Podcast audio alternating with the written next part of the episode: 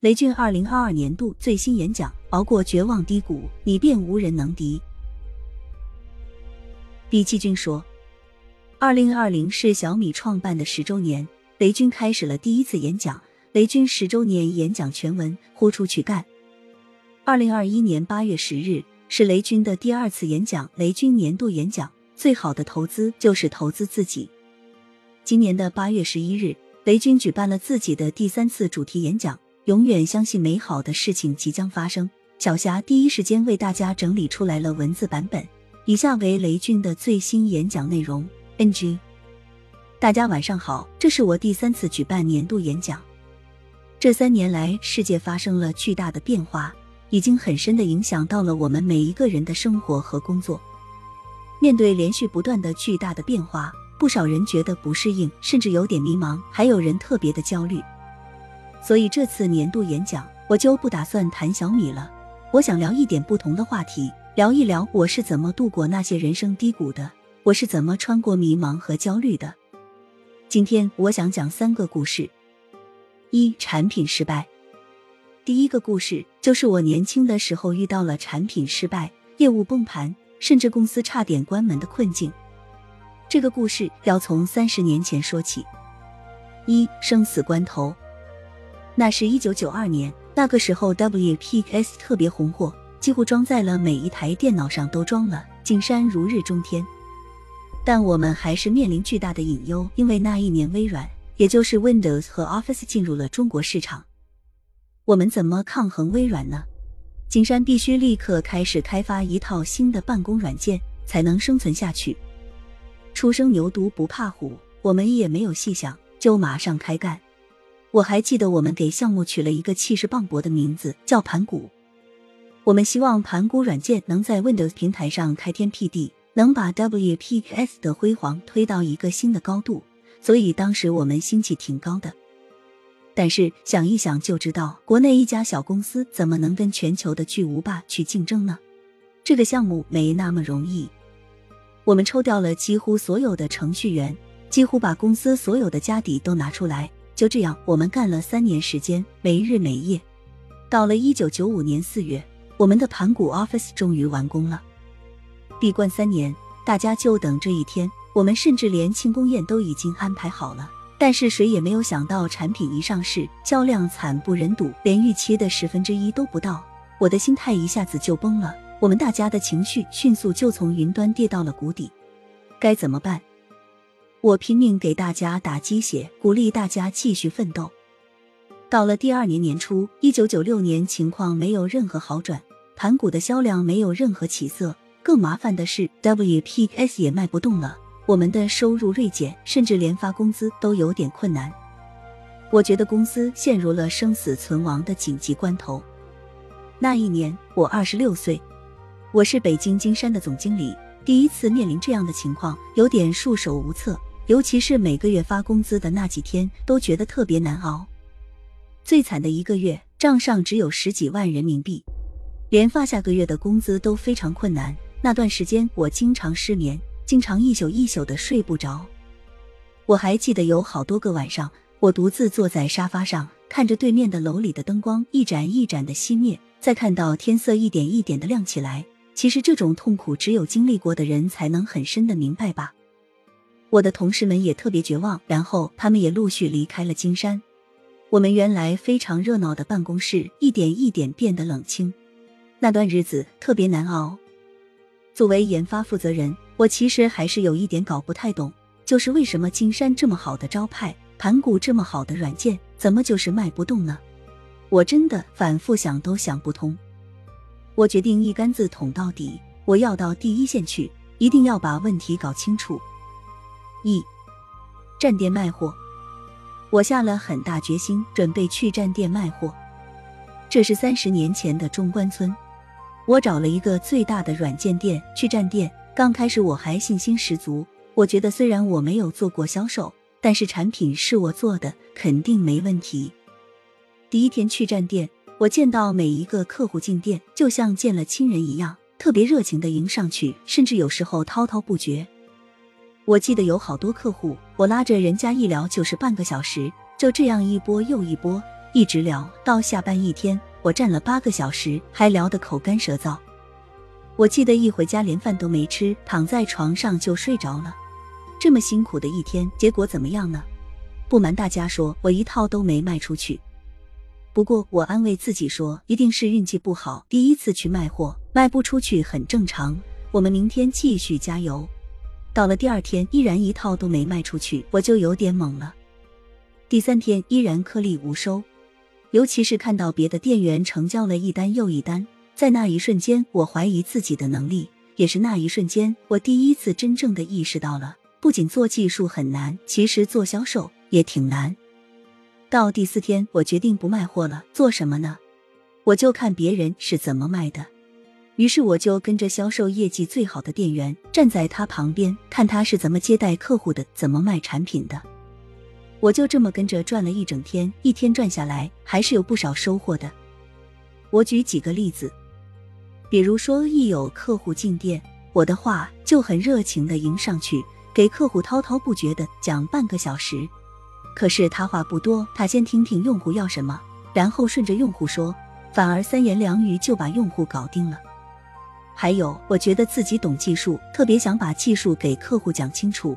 如果人家有不同意见，我还跟人家抬杠。总之，我一定要说服你，不买产品都没关系。这道理咱们一定得给说明白了。就特别较真。我后来在想，我看他卖的时候不是这么做的。他拿一个软件的包装，拿一张宣传页，几句话就把用户说明白了。实在不行，还有电脑给你演示一下就搞定了。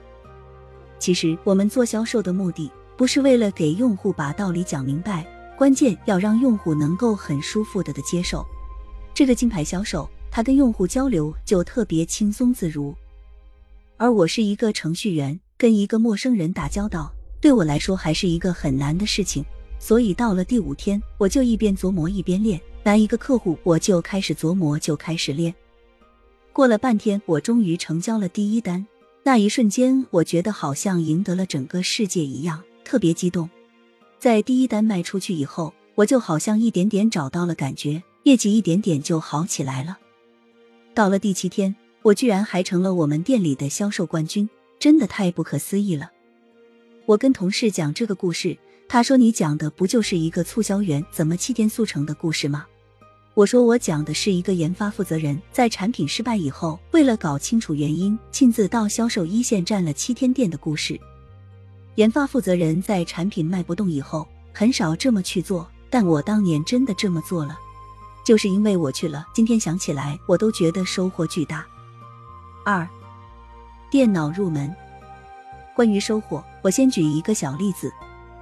一九九六年，电脑刚刚开始普及，我在店里的时候，每天都有几个用户来问我有没有电脑入门的软件，我就想不通了。学电脑买本书就学了，为什么还要买个软件来教？我总是不厌其烦的劝阻用户说：“真的没有这样的软件，要不你出门左转有个书店，你去买一本书照着学就行了。”我还非常耐心的告诉他们，直到被问了无数次以后，我突然恍然大悟：做一个教程软件不就得了吗？说实话，这一类的软件跟盘古比起来没啥技术含量。于是我就立刻组织团队，马上开发了一个软件，就叫电脑入门，快速推向市场，连广告都没做。一推出以后，马上就畅销，立刻上了畅销软件排行榜。这个故事和这个过程真的给了我巨大的震撼，再让我重新思考，并重新理解了一个非常浅显的道理：做产品一定要做用户需要的产品，不要做那些看起来高大上的产品。只要这个产品是用户哭着喊着要的，销售就不是问题，特别容易卖。好的产品它会自己长脚的。有了这样的理解以后，不瞒大家说，在做产品就不难了。后来我们出了一系列的爆品，有金山词霸、金山毒霸等等一二十个，所以很快金山找到了活下去的路。我们再回顾看盘古的问题，其实很简单，就是脱离群众、闭门造车，就这么一个问题。这件事给了我巨大的启发，我特别庆幸，如果没有一九九六年的这次危机的话，我仅仅作为一个工程师的话，完全没有机会补上这重要的一课。回头看，毫不夸张地说，这次站店的经历对我的整个职业生涯是一个巨大的、宝贵的财富。二、零售行业，其实站过店以后，我再去看店的时候，感觉就不一样了。所以当时我就特别喜欢逛店，只要有机会我就去店里看一看，也去别人店里看一看。因为在看店的时候，不仅仅是琢磨人家的产品了，我就开始琢磨人家的店面装修怎么样。动线怎么样？货架怎么样？对头怎么样？海报怎么样？他的销售员的培训话术怎么样？渐渐的有了一点内行看门道的感觉。三十年前，我觉得我们国内的零售行业还相对比较落后，所以但凡有机会到国外出差，我一定抽时间到别人店里转一转。国外有些店很大，我还记得在有的店里，我在人家店里整整待了一整天，那里面摆的每一个包装盒我都摸过一遍。我努力把每一个细节都记在脑海里。其实就是这样，我对零售行业说实话有了一定的理解，这个理解后来对我帮助特别大。二最灰暗的一段时间，一迷失彷徨。我觉得此时景山找到了活下去的路，但我自己却陷入了一个更大的迷茫之中。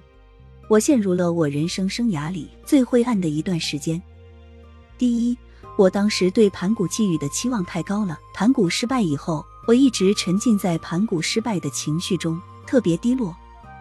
第二，面对微软的竞争，看不到一丝的希望。如果只作为一个勉强活着的企业，对我一点吸引力没有。所以我当时的感受就是，我失去了理想，也彻底失去了斗志。四月底，我就提交了辞职信。可能很多人都在痛苦和迷茫之中。我不知道你们遇到这种挑战的时候是怎么排解、怎么解压的。反正我当时也没有什么新鲜的玩法，就经常和几个朋友去泡吧。这是一张二零零三年前三里屯的酒吧的照片，也就是在那段时间里，我开始喜欢重金属的摇滚。我以前觉得这些音乐挺吵的，但是在特别抑郁的时候，反而开始喜欢这类音乐，觉得沉浸在音乐里可以暂时忘掉所有烦恼。因为我经常去泡吧，所以那段时间还很认真的开始琢磨，说要不也在三里屯开个自己的酒吧得了。我还做了一段时间的调研，看看应该怎么开酒吧。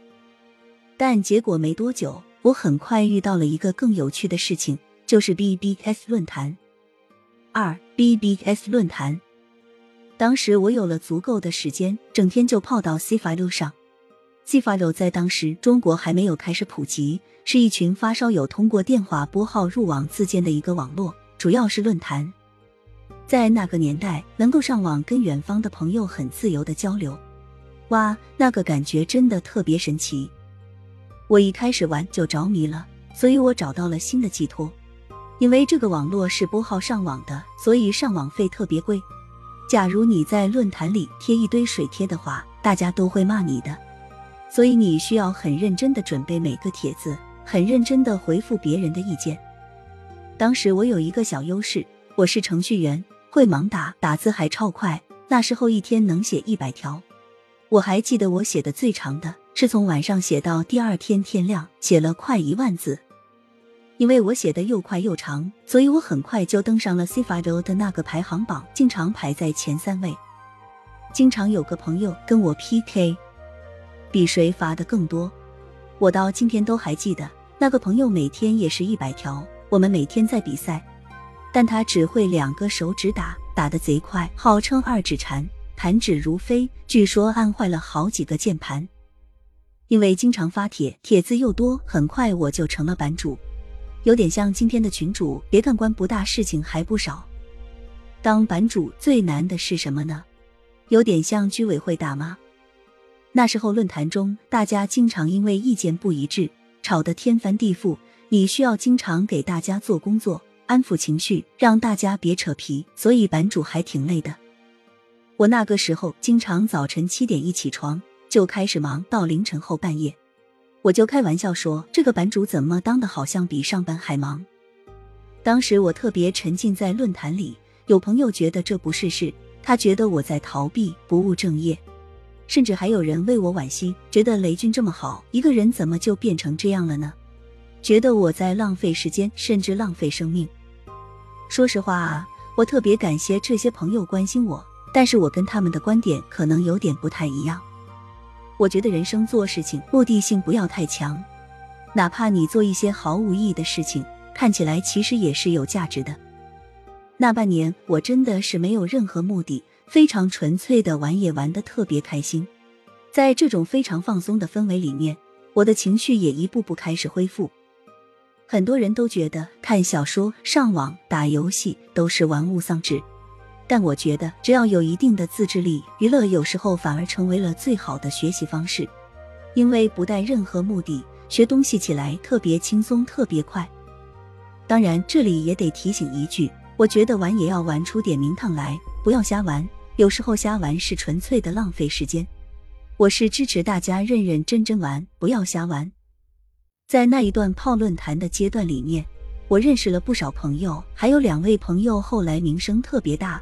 一位就是在一家公司做程序员的马化腾，还有一位是宁波电信局的工程师，他叫丁磊。就是在那半年无忧无虑的日子里，我一步步恢复了状态。三卓越网的经历和反思。一回归金山。一九九六年十一月，我正式回归了金山。为什么回去呢？我内心还是放不下民族软件的光荣与梦想，还是想跟微软打一场持久战。回去以后，我们一边在办公软件的正面战场上跟微软死磕，一方面开辟了敌后游击战，做了大量的软件游戏赚钱养家，以战养战。就这样一个差点关门的小公司，经过二十多年的苦心经营，已重新崛起了。今天，WPS 的月活跃设备数超过了五亿。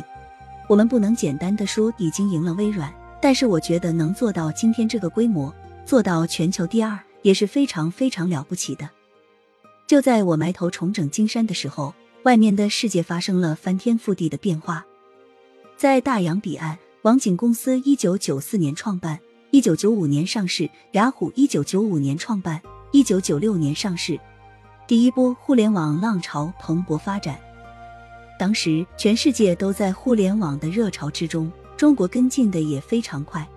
一九九七年网易创办，一九九八年年底腾讯创办，也在一九九八年劲浪、搜狐更名以后也重新起航，中国的第一波互联网浪潮也开始了。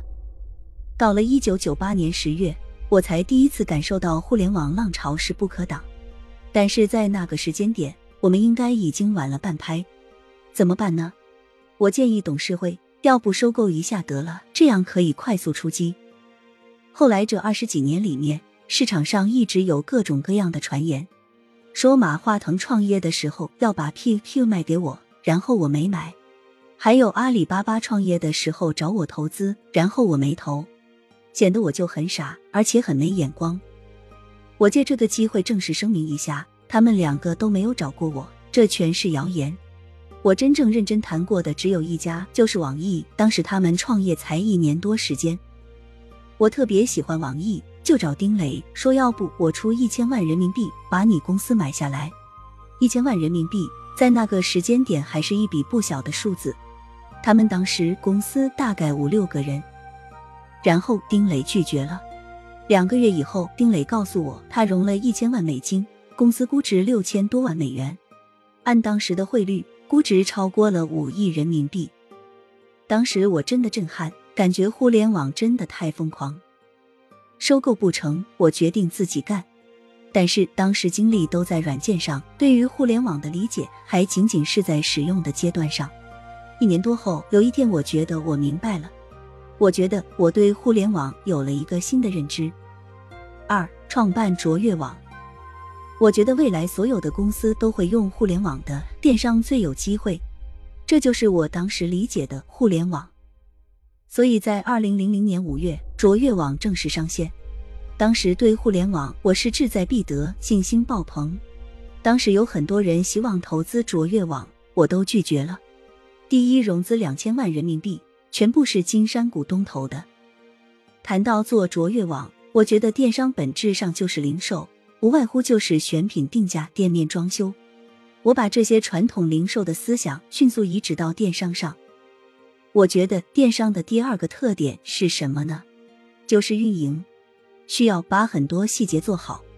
我还记得那时候每天早晨一上班，我就把昨天晚上的每一个链接全部点一遍。不瞒大家说，几乎我每天点下来都有链接错误。我当时就跟同学们分享了我的观点，我说我是一个程序员，在软件过程里学到的最重要的道理是什么呢？可能出错的地方一定会出错，所以对于每一个地方一定要检查。只要你用这种认真的精神去做每一件小事，一定可以做好。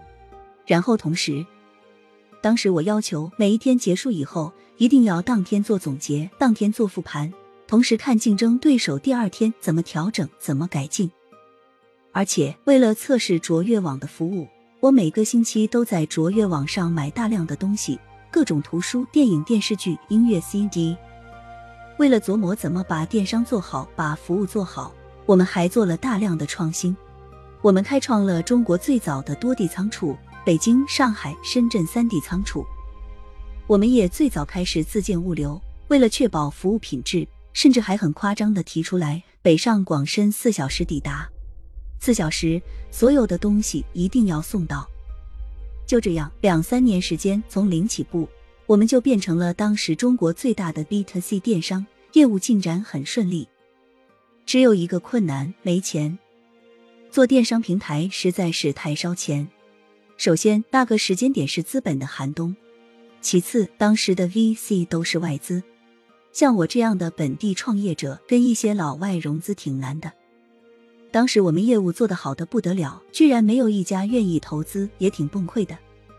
最后，在没有办法的情况下，一个朋友的公司投了一百万美元，进山的股东又追加了一百万美金。才勉强完成了第二轮融资。我们早期不断煎熬，到二零零四年实在熬不住了，只能把卓越网卖给亚马逊，就是后来的亚马逊中国。几年前我拜访贝佐斯，他一见面就跟我说对不起，没有照顾好卓越。回想这段历程，挺痛苦的。三卖掉卓越网，我们在卖掉半年之后，互联网新一波热潮开始，而且。B to C，电商的盛世来了，整个电商行业全面崛起。我是这么总结：卓越网创办于互联网泡沫破灭之后，倒下于电商崛起之前。这真的是一段刻骨铭心的痛。卖掉卓越以后，总有好事者问我后不后悔。我咬着牙说不后悔，但是我内心其实非常痛苦和煎熬。一方面，创业者对自己创办的公司就像孩子一样。